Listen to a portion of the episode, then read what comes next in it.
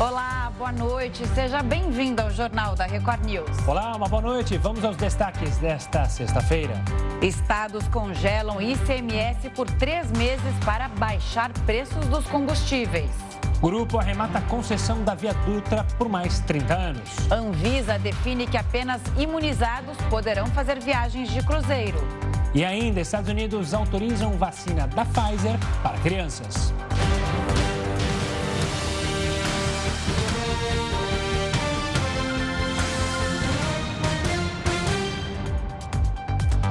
Hoje, mais de um milhão de brasileiros receberam a última parcela do Bolsa Família, criado há 18 anos. O programa será substituído pelo Auxílio Brasil. Dúvidas tiram o sono de 15 milhões de brasileiros que dependem deste benefício. O governo federal promete pagar o Auxílio Brasil na segunda quinzena de novembro. Chegou a anunciar um valor de 400 reais, mas recuou para 240 reais neste primeiro pagamento. A ideia é fechar o ano com o valor prometido, mas isso depende da aprovação da PEC dos precatórios no Congresso Nacional. A votação foi adiada duas vezes nesta semana. E a saída encontrada pelo governo para bancar o Auxílio Brasil não deve ser aprovada, tanto que a medida foi duramente criticada por economistas. Vamos a Brasília conversar com o repórter Yuri Ascar. Yuri, Ótima noite para você. Estou vendo o fundo aí do Congresso Nacional. Temos que falar sobre isso, né? Uma imagem bonita de Brasília. Você está com a equipe Michael Gomes e Alisson Vasconcelos. Bom, para falar que a PEC pode ser votada na quarta-feira, a PEC dos precatórios, mas está difícil, hein, Yuri? Tá difícil, Camila. Uma boa noite para você, boa noite a todos, né? Como a gente acabou de ver aí duas vezes nessa semana, na quarta e na quinta-feira, ela estava na pauta do plenário, mas acabou sendo retirada porque o governo não tinha os 308 votos necessários de um total de 513 deputados para aprovar a proposta de emenda à Constituição. De acordo com a base governista, não falta voto a favor não, eles teriam sim esses votos. O problema é a nova regra implementada na Câmara, exatamente a partir desta semana, de somente permitir a votação presencial no plenário. Muitos deputados que votavam de forma online, de casa, ainda não voltaram a Brasília. E o governo pediu então esse tempo até a quarta-feira da semana que vem para conseguir mobilizar a base e tentar ter o quórum necessário para essa votação aqui na quarta-feira. Agora, a medida, como você lembrou, já é bastante criticada por especialistas, por economistas e também a oposição na Câmara dos Deputados está contra a medida e tem o apoio de alguns outros integrantes dos partidos de centro e até mesmo de partidos da base do governo. Os parlamentares não são contra o novo Auxílio Brasil, nesse valor de 400 reais, mas acreditam que ele não depende da aprovação da PEC dos precatórios, que já seria um outro problema e foi condenada, inclusive, por ser entendida como um calote no pagamento dos precatórios previstos para o ano que vem. De acordo com o relatório, o último parecer, o último texto do relator Hugo Mota, deputado do Republicanos da Paraíba, essa, esse pagamento que seria previsto no texto inicial do governo, parcelado em 10 anos, será pago quase metade em 2022 e o restante em 2023. Mas os parlamentares contra a medida acreditam que essa espécie de calote ainda vai se transformar numa bola de neve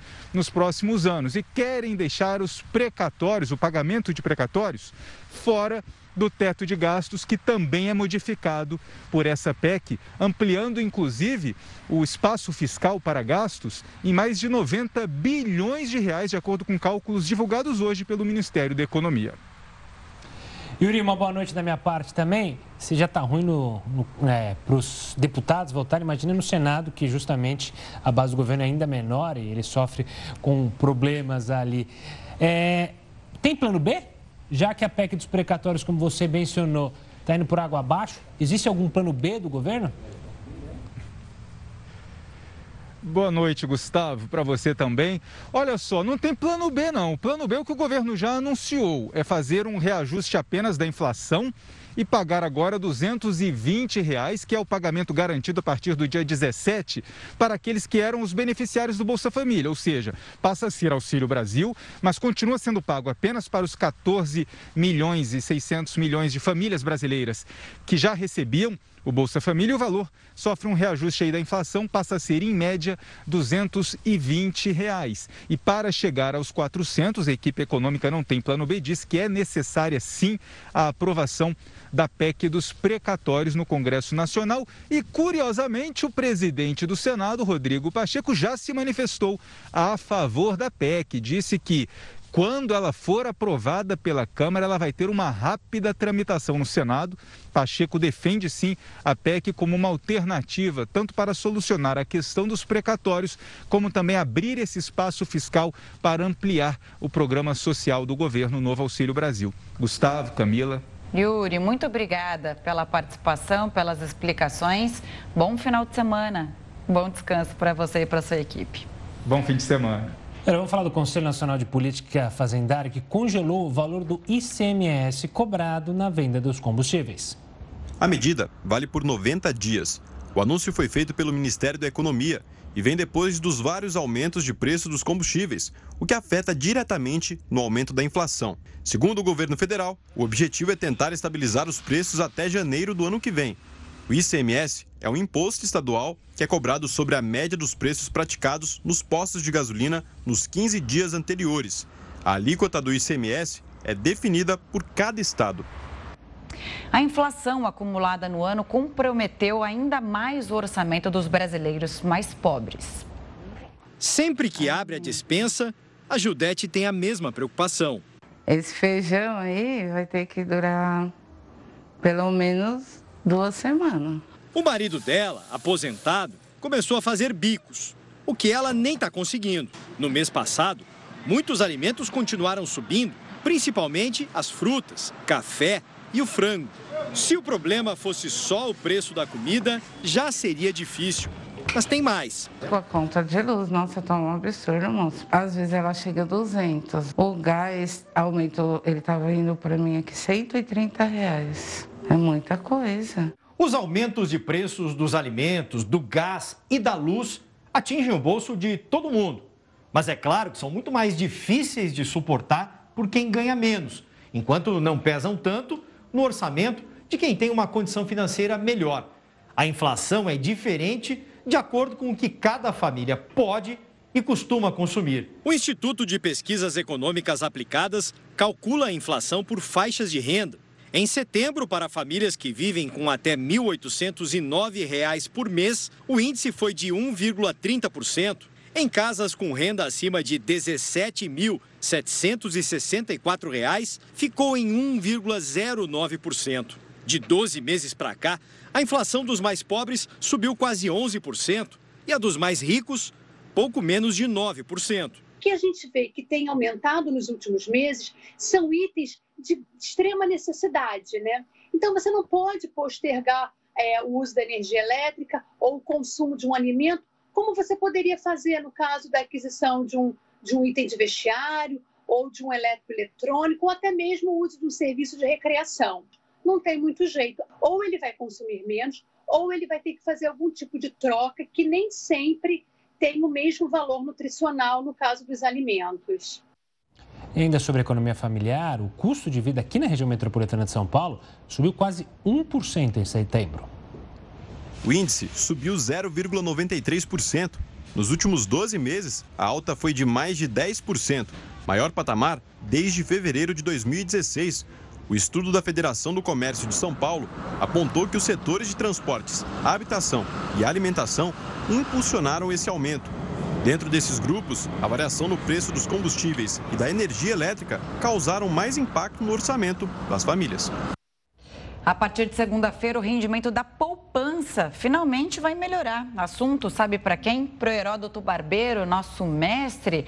Heródoto, o que muda a partir de agora tem a ver com o aumento da taxa Selic que a gente viu essa semana? A poupança vai ficar acima da inflação? Qual é o milagre que aconteceu? Tem dois. Um é que nós estamos vivendo o Halloween. Eu acabei de invadir aí a tela de vocês agora há pouco. É. Ana, então, isso é coisa do Halloween, das bruxas que estão à solta por aí. Entendeu? Então, tomara que sejam as bruxas boas, né? que são aquelas que merecem uh, o nosso apoio. Mas elas estão à solta. Agora é o seguinte, Camila, uma explicação rápida para o pessoal. Hoje, a caderneta de poupança, ela vale meio por cento ao mês. Muito bem meio por cento mais a taxa TR. TR é aquela, aquela famosa taxa né, referencial, TR. Quanto é a TR hoje? Zero. Nada. Zero por quê? Porque o governo lá em 2012 mudou o cálculo, eu não vou dizer aqui agora para não ficar complicado. Ele mudou e a TR passou a ser zero.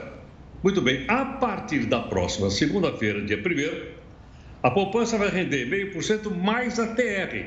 Ela volta a ser colocada novamente no, na, na, no rendimento da cadeia de poupança. Isso é bom? É. Quanto é que vai dar? Segundo o cálculo aqui feito pela ANEFAC, que é a Associação dos uh, uh, Especialistas nessa área financeira, ela vai render mais ou menos 6,17% ao ano. 6,17% ao ano. Então é meio por cento mais a, mais, a, mais TR. Bom, Aí você, inclusive, lembrou agora um pouquinho para a gente. Isso está acima ou está abaixo da inflação? Está abaixo da inflação. Então, mesmo com o rendimento melhor a partir da próxima segunda-feira, a caderneta de poupança vai ter uma perda real. Quanto? 2 pontos percentual, 3 pontos percentual por aí afora. Mas eu consultei aqui o pessoal do mercado e eles disseram o seguinte: olha, Ainda assim, para quem tem pouco dinheiro e, e, precisa desse dinheiro, tirar desse dinheiro rapidamente, põe tira, ainda é melhor o investimento na poupança. Mas como? Você vai perder? Como é que é melhor? Você tem duas coisas que você tem que colocar em cima. Qual é? Primeiro, poupança não paga, não paga imposto de renda. Outras aplicações, todas pagam. Ou a maior parte paga. Imposto de renda não paga. A poupança não paga.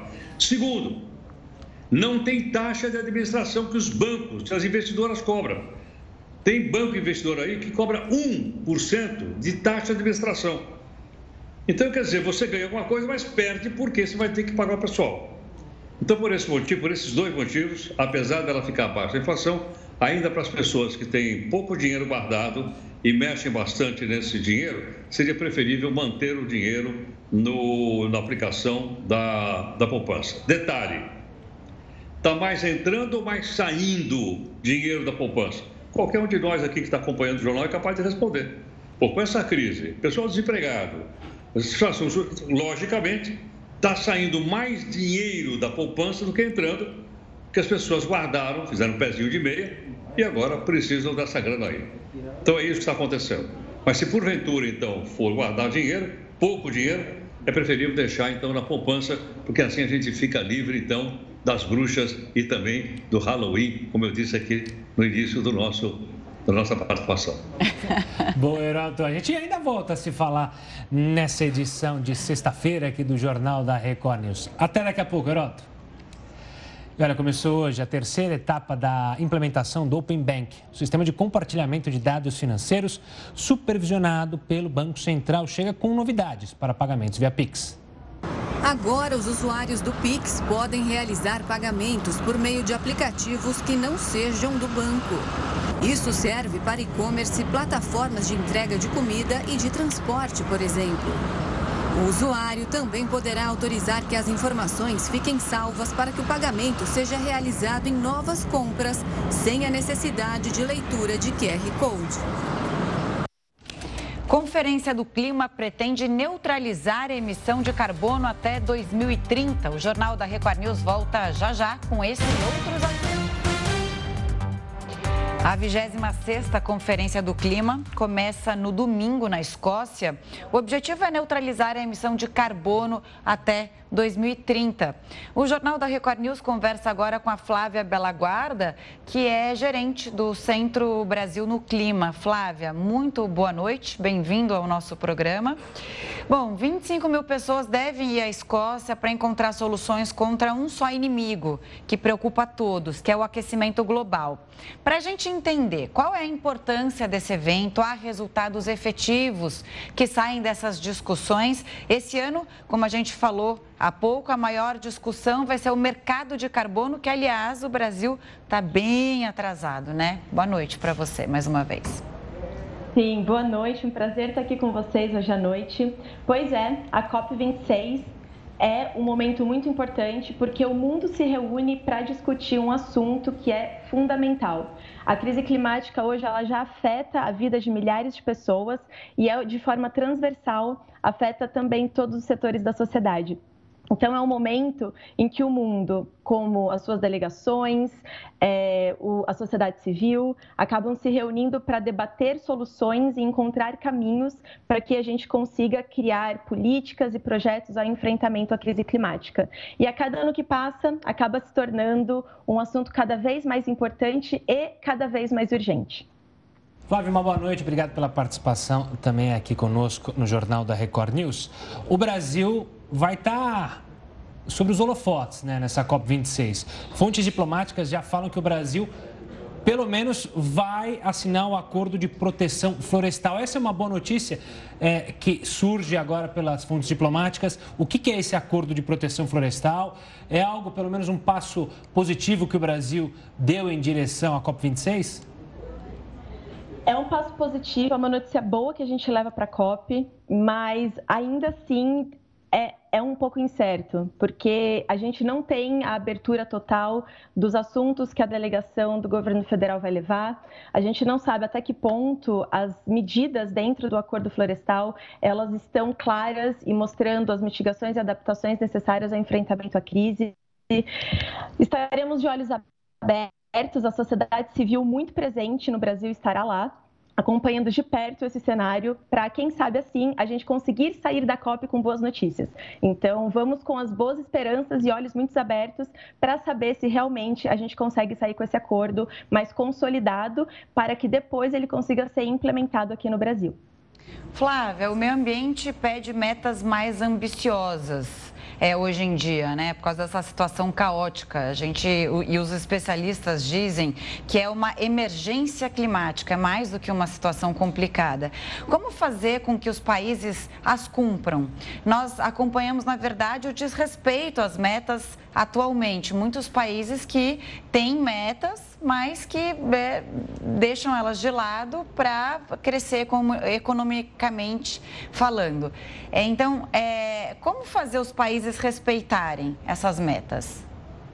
Bom, o, a COP acontece há 26 anos e, por exemplo, na COP 21 nós tivemos o Acordo de Paris que foi retificado por 195 países e a partir daí os países que assinaram a retificação do acordo começaram a desenvolver as suas NDCs, que são as contribuições nacionalmente determinadas.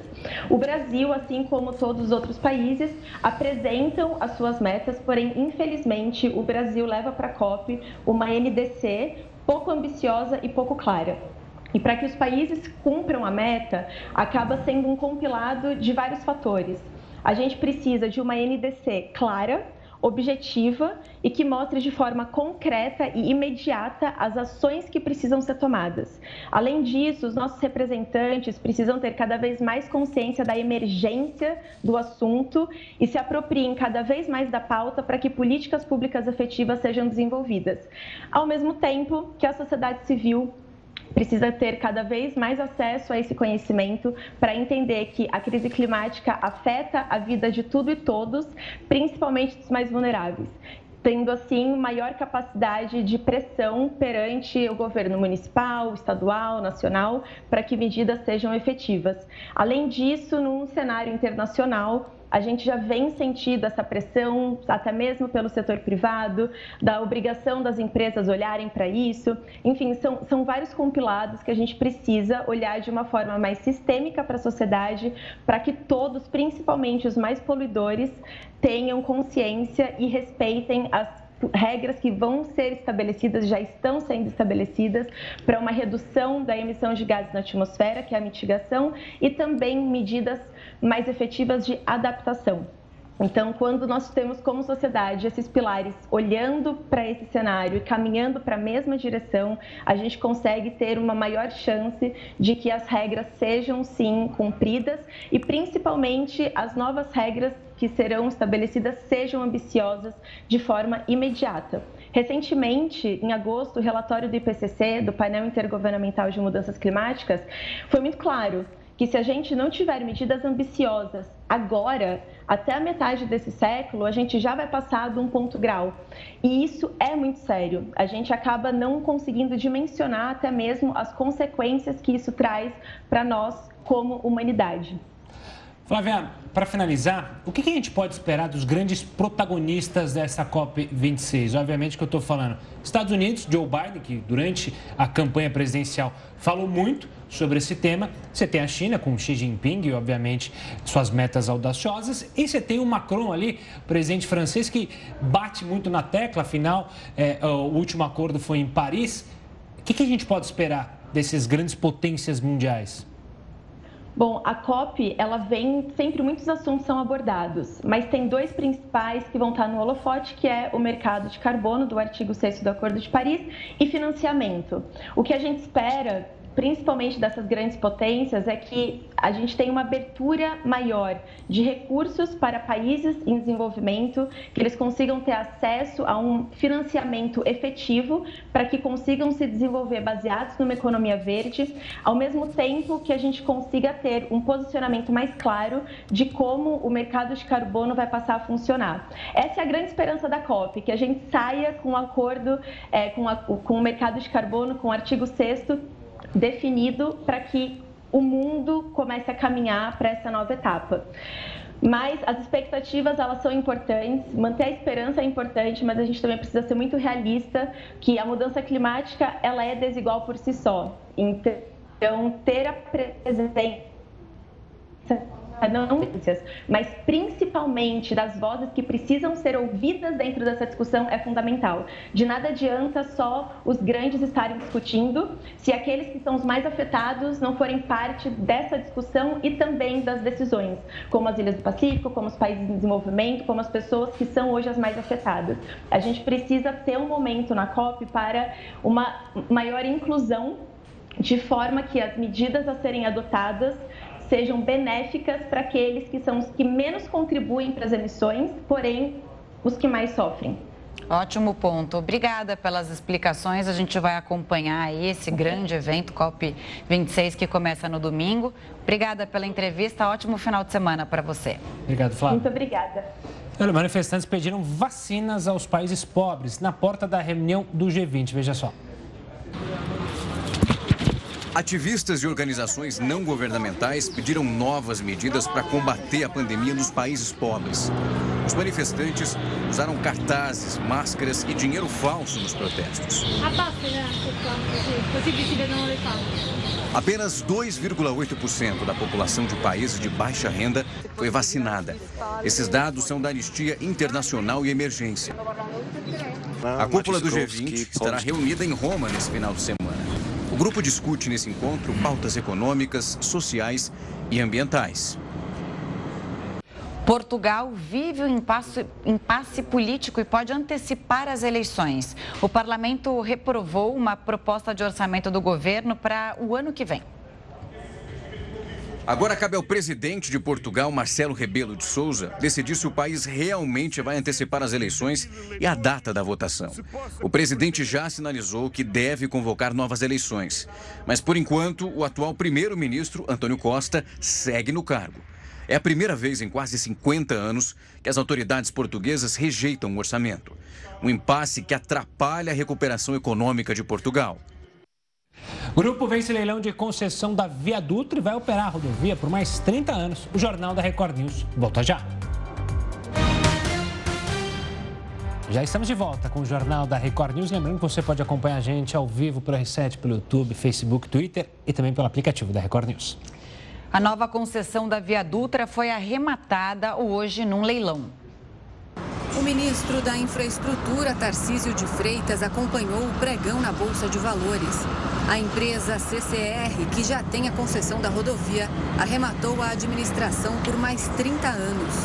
O lance foi de 1 bilhão 770 milhões de reais. Além da Dutra, a empresa deve administrar o trecho da BR-101 no litoral entre os estados do Rio e São Paulo. O consórcio vencedor vai ter que investir quase 15 bilhões de reais em obras de melhoria nas duas estradas. O fundador do Facebook, Mark Zuckerberg, anunciou um plano para criar uma realidade virtual seria o metaverso. Para entender isso, é cada novidade, hein? A gente conversa agora com Marcelo Marcati, especialista em realidade virtual aumentada e fundador da CPO da Venturium. Marcelo, boa noite, obrigado pela participação aqui conosco. O que, que é esse metaverso? A gente está mal se acostumando com as coisas, modernidades, aí surge mais uma dessa. O que, que é metaverso? Boa noite. É, bom, metaverso é um conceito é, que existe já há algum tempo, mas que agora está com, com, começando a conseguir se concretizar, né? É, a ideia é que é um, é um ambiente digital, virtual, é, imersivo, quer dizer, que você se sente que você está lá, né?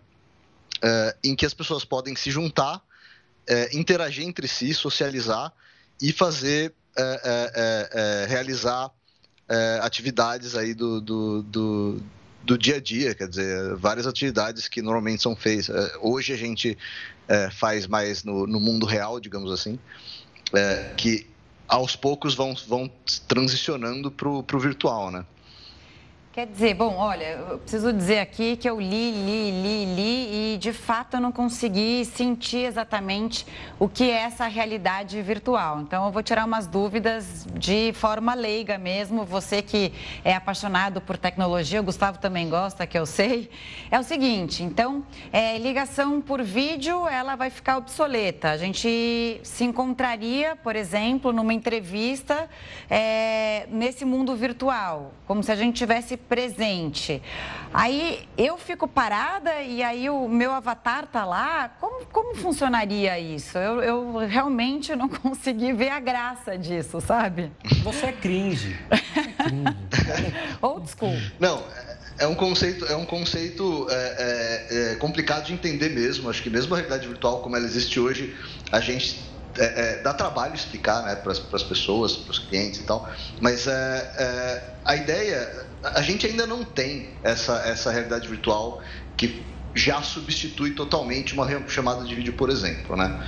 Mas a ideia é que, de alguma forma, com alguma tecnologia parecida com as que a gente tem hoje, ou é, até completamente diferente, você vai conseguir uh, se, se, se transportar para esse ambiente. Hoje, como que a gente faz isso? Uh, principalmente com óculos de realidade virtual. Né? O óculos de realidade virtual é um óculos que você coloca e ele tem uma tela na frente. Uh, o lance é que é, são duas telas, então é uma, é uma imagem estereoscópica, ou seja, é uma imagem com profundidade 3D, e você olha em volta e você está é, é, realmente imerso naquele mundo é, virtual.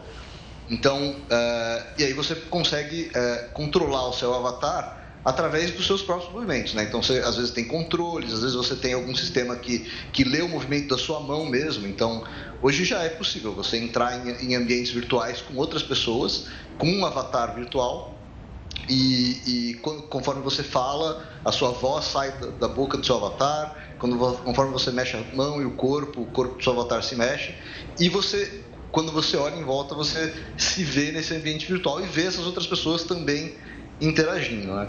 Ah, o sonho é que com o tempo não só você vai contar com esses avatares, avatares, né, que são realmente modelos 3D, basicamente animações, né, que nem Pixar, por exemplo, é, mas você também vai ter algum jeito de, de escanear como, como imagem de vídeo, só que em 3D, né? Você, para você se colocar realmente a, a, sua, a sua pessoa é, mais, de forma mais realista nesse ambiente. Claro. Não sei se deu para entender um pouquinho melhor. Deu, deu. Tipo, a gente sexta-feira aqui e não está aqui, a gente está em casa, mas o nosso avatar está aqui apresentando o jornal, de repente. É, não aqui, mas sim no metaverso. A gente pode, quem é, sabe, ter um jornal no é metaverso. É Ô, Marcelo, eu queria entender, é, o Mark Zuckerberg ele deu um passo bem adiante, né? Muda o nome justamente para Meta, para ser o cara desse negócio. Além do Facebook, no caso o Mark Zuckerberg, quais outros gigantes que também estão de olho nesse tal de metaverso? E a gente fala em sonho, a gente consegue imaginar em quanto tempo essa tecnologia pode surgir desse modo que você mencionou? Olha, sobre tempo, eu acho que não dá para ter a menor ideia. Acho que nem o Marcos Zuckerberg sabe, tem, tem qualquer noção disso ainda. É, e quando ele fala, ele, ele, sempre deixa claro que o que ele está fazendo por enquanto é, é basicamente pesquisa, né? E, e, meio que criando a fundação para isso, assim. É, mas tem muita gente trabalhando nisso, muita gente grande. É, todos os gigantes da tecnologia, de algum jeito, estão trabalhando nisso. Porque quando você fala de metaverso, está falando de conectividade, está falando de até até 5G, quando você fala de 5G, né, as próximas tecnologias aí de telecomunicações, tudo isso está tá ligado ao metaverso. O metaverso vai depender de tudo isso. Então, Google, de, de alguma forma, está trabalhando nisso. Agora, quando a gente pensa nas, nas, nas, empresas vai mais óbvias, digamos assim, que estão trabalhando mais, mais diretamente, a gente pode pensar na Epic, por exemplo, que é uma empresa que é, até, o, até pouco tempo atrás trabalhava mais com, com videogame, né? Com, ele criava tecnologias para videogames e hoje eles estão declaradamente criando tecnologias para o metaverso. Então, é, fazendo objetos virtuais baseados em, nos em objetos do mundo real, é, humanos virtuais, né, para criar avatares super realistas. É, então, acho que a Epic, além da, do Facebook, por exemplo, ou do Meta agora, né, a Epic é, é, uma empresa que está tá trabalhando bastante nisso. Tá certo, Marcelo. Eu estou ansioso por esse, esse sonho se tornar realidade. É uma curiosidade, óbvio, e eu agradeço demais pela sua participação é, em explicar esse metaverso para a nossa audiência. Obrigado, Marcelo. Um prazer. Boa noite. Obrigado. Você está ansioso? Eu acho que eu prefiro viver o tempo atual não ser uma realidade virtual, a não ser que isso traga muitas, é, muitos benefícios para a gente em várias áreas. Mas, assim, por viver, viver lá no meu avatar, viver uma realidade que não é essa. Mas você pode viver as duas. Ah, muito, dá muito trabalho. Vamos nessa. Com o avanço da vacinação, tem gente que baixou a guarda em relação ao coronavírus. O Jornal da Record News volta daqui um minuto. Fique com a gente. Estamos de volta e com o avanço da vacinação, muitas pessoas baixaram a guarda em relação ao coronavírus. Depois de um tempo de restrições, fazendo tudo como manda o protocolo, essa é a imagem que a Gislene se permite ver de vez em quando. E a máscara, você está usando menos? Bem menos. Bem menos. Tanto que eu estou só com máscara descartável agora. Antes eu era ah, tinha até aquela coisa assim, ah, eu vou colecionar máscara, né? Eu combinava máscara com roupa.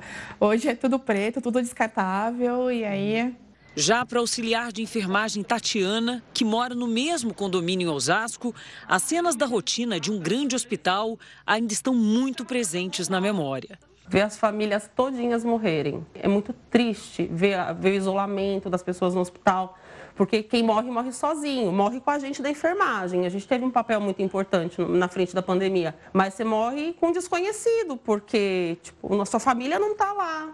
Como profissional da saúde, a Tatiana trabalha na linha de frente de um hospital público de São Paulo desde o início da pandemia.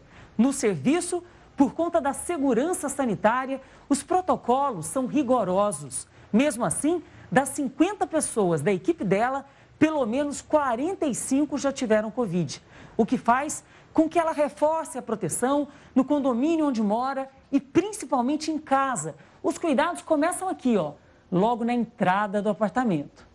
Sapatos da rua, daqui para fora. Máscara quase o tempo todo. Compras higienizadas. E para ela, o mais importante, mãos sempre limpas.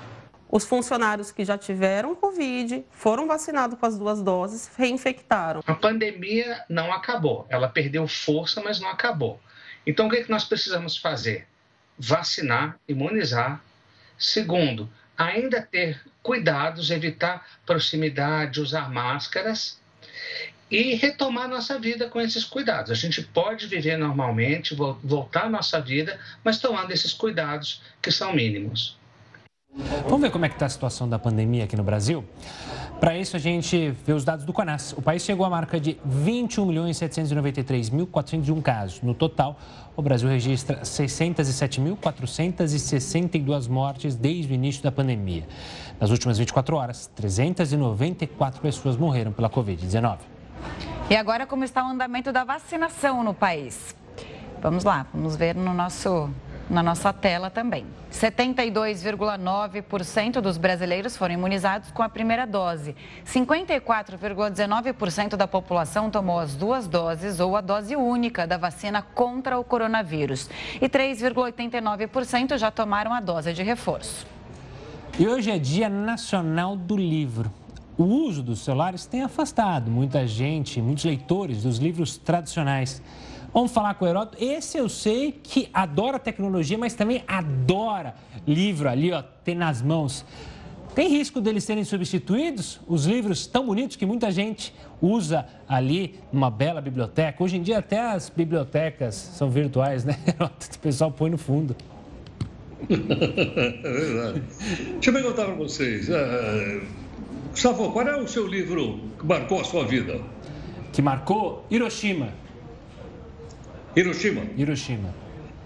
Camila. Que marcou a minha vida, sempre é o último é. que eu leio, sabe? É, ah. Então, é, é, depende, não tem um que marcou a minha vida, assim. É sempre o último que eu leio. Sou curiosa, ah, então sempre fico com ele fresco na memória. Você. Olha, eu pedi, só é, eu pedi para o pessoal, nosso, nosso pessoal da redação colocar a capa do livro que marcou a minha vida. Tá. Só para não ser injusto, para fazer também Olha mais aí, salva aqui, Caminho Vidas suave. Secas. Vidas Secas também marcou. É. Graciliano, maravilhoso, a baleia. É... Alfabetização pela imagem. Caminho Suave. Esse de quem que é, Herota? Então, eu não me lembro o nome da autora agora, mas esse livro foi o livro que eu aprendi o beabá. Na minha época de escola, todo o pessoal estudava no Caminho Suave.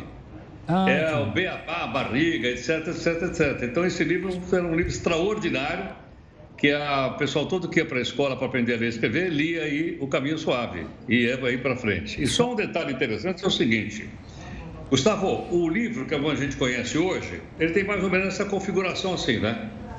Essa configuração aqui desse livro é o seguinte, isso aqui tem mais ou menos 500 anos de existência. Desde que o Gutenberg imprimiu pela primeira vez um livro, foi uma Bíblia traduzida para o alemão, o livro ficou mais ou menos parecido com esse aí, esse aqui eu estou lendo. Né? Ficou parecido com esse. Hoje, a gente percebe o seguinte: o livro está deixando a, a, plataforma de tinta e papel como essa que eu tenho na mão e está passando então para plataformas de, de leitores, de laptops, o Kindle. Mas isso não quer dizer que a escrita né, ela vai desaparecer. Ela está mudando de plataforma. Ela está saindo da plataforma de papel e passando para a plataforma da, do Bits e Bytes. Assim como os jornais impressos. Vai numa banca e pergunta como é que está. As revistas impressas também estão Está indo tudo em direção à internet. Isso aqui também vai. Vai demorar um certo tempo. Mas isso aqui também, no futuro, tá? vai ser um objeto também de museu. Não só o tema do livro, mas também o fato dele ser de, de papel e tinta. Agora, um fato interessante, só para completar, é o seguinte a moçada precisa ler mais. Ah, precisa ler mais. Eu acho que a moçada, a galera aí, está lendo muito pouco. Eu nem estou dizendo o que deve ler. Mas a galera está lendo muito pouco. A gente precisa ler, porque é, ler também é uma forma da gente treinar a leitura. E eu acho que o pessoal está lendo muito pouco. Em todo caso, já fica aí a sugestão para o pessoal. Pois é, infelizmente o Brasil nunca teve uma, um número grande de leitores, né? Se você comparar é, quantos livros um brasileiro com outras nações lê por ano, a gente fica muito abaixo, né? Infelizmente, apesar da gente ter uma literatura rica, maravilhosa, autores maravilhosos, como esse que está falando aqui com a gente, né? Que já escreveu umas dezenas de livros e é sempre bom lembrar, o professor Heroto Barbeiro tem livros maravilhosos, a gente já citou alguns aqui, né, Heroto?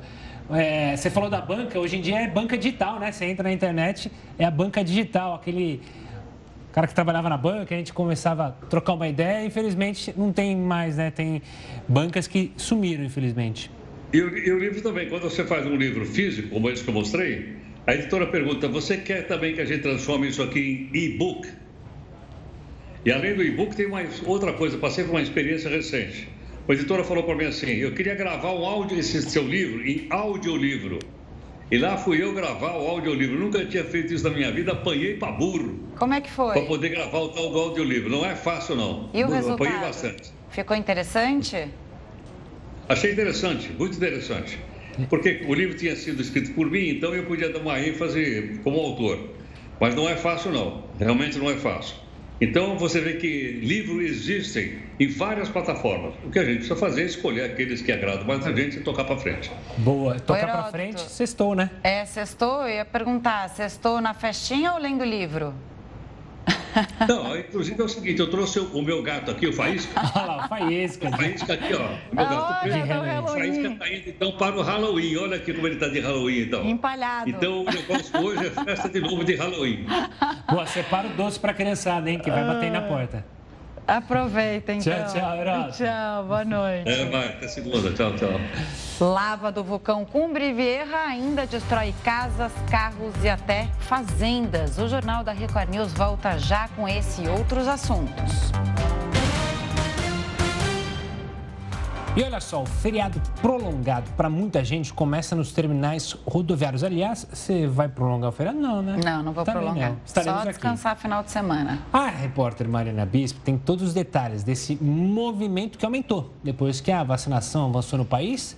Pode, podemos dizer isso? Uma boa noite, Mariana. Olá, boa noite para você e a todo mundo que está acompanhando a gente. Aumentou sim e o movimento é, sem dúvidas, bem diferente do que a gente viu no feriado de finados do ano passado. Mesmo assim, a volta desse movimento acontece de forma gradual há uma redução de 35% em comparação ao período pré-pandemia. Entre hoje e quarta-feira, cerca de 420 mil pessoas são esperadas pelos terminais rodoviários de São Paulo, né, para embarque e também desembarque. Os destinos mais procurados são cidades do interior do sul de Minas Gerais, também interior e litoral de São Paulo, Rio de Janeiro, Belo Horizonte e Florianópolis. Cerca de 360 ônibus foram disponibilizados, né, ônibus extras, para atender essa alta demanda. E vale a gente ressaltar que para quem vai viajar de ônibus é importante e recomendado também o uso de máscaras de proteção durante toda a viagem. Eu volto com você. Obrigada, Mari. E olha só que absurdo: cinco diretores da Anvisa receberam e-mails com ameaças de morte caso liberem a vacina da Pfizer contra a Covid para crianças. O imunizante foi aprovado nos Estados Unidos para aplicação no público de 5 a 11 anos. A Anvisa já repassou o caso para o Ministério Público e a Polícia Federal investigarem. As ameaças foram enviadas dois dias depois da Pfizer anunciar que vai pedir autorização da Anvisa para o uso da vacina nessa faixa etária. No e-mail também haviam ameaças contra instituições escolares do estado do Paraná. E olha, a Anvisa divulgou hoje os protocolos para as viagens de cruzeiro, que podem voltar ao Brasil a partir de segunda-feira. Passageiros e tripulantes devem estar completamente vacinados e apresentar teste negativo antes de embarcar. Os navios só podem receber no máximo 75% da capacidade. E é obrigatório o uso de máscaras a bordo e nos terminais. E também deve haver testagem diária de 10% das pessoas embarcadas. E olha só, milhares de vagas temporárias podem ser criadas para o setor de cruzeiros até o fim do ano. Carteira de trabalho na mão. Para essa turma, enfim, a espera de 15 meses acabou. Hoje trouxemos a, a documentação toda e já dia 5 já estamos aqui, graças a Deus, com esse terminal muito cheio. Bora trabalhar. Bora trabalhar. Eles são funcionários temporários, só são chamados quando tem escalas de navios de passageiros no Porto de Santos. Ano passado, por causa da pandemia, ficaram sem trabalho. Quando a gente descobriu que não ia ter temporada, foi um sufoco, porque a gente ficou desempregado. São quase 300 contratações diretas, sem contar os terceirizados. Para fazer o terminal funcionar, 3 mil trabalhadores. Para muitos, a temporada já começou. O que era feito em três meses terá que ficar pronto em menos de 30 dias. Essa temporada só foi confirmada no começo desse mês. Claro que a gente estava fazendo a manutenção, mas evitando o gasto. Nós estamos há 15 meses sem faturar. Mas agora, para receber os nossos passageiros, nós temos que melhorar algumas coisas, estamos fazendo e vai dar tempo. Em seis meses de temporada, serão 237 mil embarques aqui no terminal de passageiros de de Santos, o mais movimentado do país. E os protocolos sanitários começam bem antes de entrar no navio. Aqui no saguão do terminal, por exemplo, terá um espaço para testagem de viajantes. Os protocolos oficiais completos ainda não foram divulgados, mas já é certo que haverá redução da capacidade e apresentação obrigatória de carteira de vacinação contra a Covid-19. Além disso, por enquanto, os transatlânticos estão autorizados a navegar apenas em águas brasileiras. Rotas que incluíam Argentina e Uruguai vão ter que mudar. Pretendemos ter uma temporada muito legal, que as pessoas se sintam muito seguras aqui no terminal e nos navios. Olha, centenas de voos foram cancelados na China para evitar a propagação do coronavírus. As medidas já fazem parte dos preparativos para os Jogos de Fevereiro do ano que vem. Locais turísticos devem limitar a capacidade de público. O objetivo é impedir novos surtos do coronavírus. O país mais populoso do mundo manteve os casos sob controle desde o fim do primeiro grande surto em Wuhan, no início de 2020. Isso graças às medidas de tolerância zero adotadas pelo governo, incluindo fechamento de fronteiras, confinamento e longos períodos de quarentena. Mesmo assim, a China enfrenta novos surtos em várias regiões que recebem turistas. Este cenário fez as autoridades ordenarem que milhões de pessoas fiquem em casa, restringindo viagens entre as cidades e exigindo testes de detecção do vírus. A lava do vulcão Cumbre Vieja continua destruindo edifícios, carros e até fazendas nas Ilhas Canárias. Mais de cinco semanas depois da erupção, fluxos de rochas derretidas do vulcão ainda causam a saída de milhares de pessoas de casa. Mais de 2 mil edifícios já foram destruídos. As imagens mostram a lava invadindo uma casa e queimando um carro. A região próxima do vulcão está assim, depois de dois dias de intensa atividade. Agora tem um convite para você. Daqui a pouco tem a Fazenda News ao vivo. Sextou com S de Se Liga, que daqui a pouco a gente tem o nosso encontro no nosso talk show interativo. O debate, o pós-Fazenda, a Fazenda News na área, coladinho com a Fazenda 13. Calada! Justamente para repercutir muito o que foi a volta para a sede de Rico Melquiades e MC Gui. E tem gente que tá doida para falar sobre esse assunto. Sabe quem é? A espioa Carol Narizinho, que participou da Fazenda 12. Ela vai estar tá com a gente hoje em A Fazenda News. Teremos também um olhar profissional sobre o assunto. Vamos analisar tudo o que está acontecendo na sede Itapecerica da Serra. Com ela, a jornalista Márcia Piovesan. Então já coloca agora o seu celular para despertar, porque terminou a Fazenda 13 na Record. O nosso pós-Fazenda é aqui em A Fazenda News na Record News. A gente se vê e olha só que legal para fechar sexta-feira. Um veterinário teve uma ideia para reabilitar animais feridos. A seriema, esse animal de pescoço longo e pernas compridas, é uma ave típica do cerrado. Mas essa está diferente. Vítima de um atropelamento, ela iniciou a reabilitação graças a uma perna de plástico. A prótese foi desenvolvida por este médico veterinário do Centro de Reabilitação de Animais Silvestres de Campo Grande. Todos sabemos que um animal desse, né, principalmente uma seriema, sem uma perna é, é, é morte, né, infelizmente. Então me veio esse estalo, né, porque não acessibilidade aos animais. A peça foi criada nesta impressora 3D, que usa um filamento especial de plástico. Assim que o projeto ganhou vida, a prótese foi colocada no animal e deu certo. Foi instantâneo a alegria do animal a hora que nós colocamos a prótese no animal. Por quê? Porque come... a primeira coisa que ele fez, ele ficou em pé. Deu uma ciscada, né? Um pouco desconfiada ainda, né? No entanto, ainda ela está em processo de, de, de adaptação ao novo membro. Mas assim, ela já se juntou com outro animal da mesma espécie e a partir de agora eu creio que só alegria e adaptação. Foi neste mesmo centro de reabilitação que esta arara acidentada da espécie canindé recebeu uma prótese de bico. O animal se adaptou bem ao implante e foi devolvido à natureza. Essa é a proposta deste centro de reabilitação: fazer com que os animais silvestres feridos sejam tratados e retornem para a vida na mata. Sobre a seriema, ainda é cedo para saber se ela poderá deixar o cativeiro.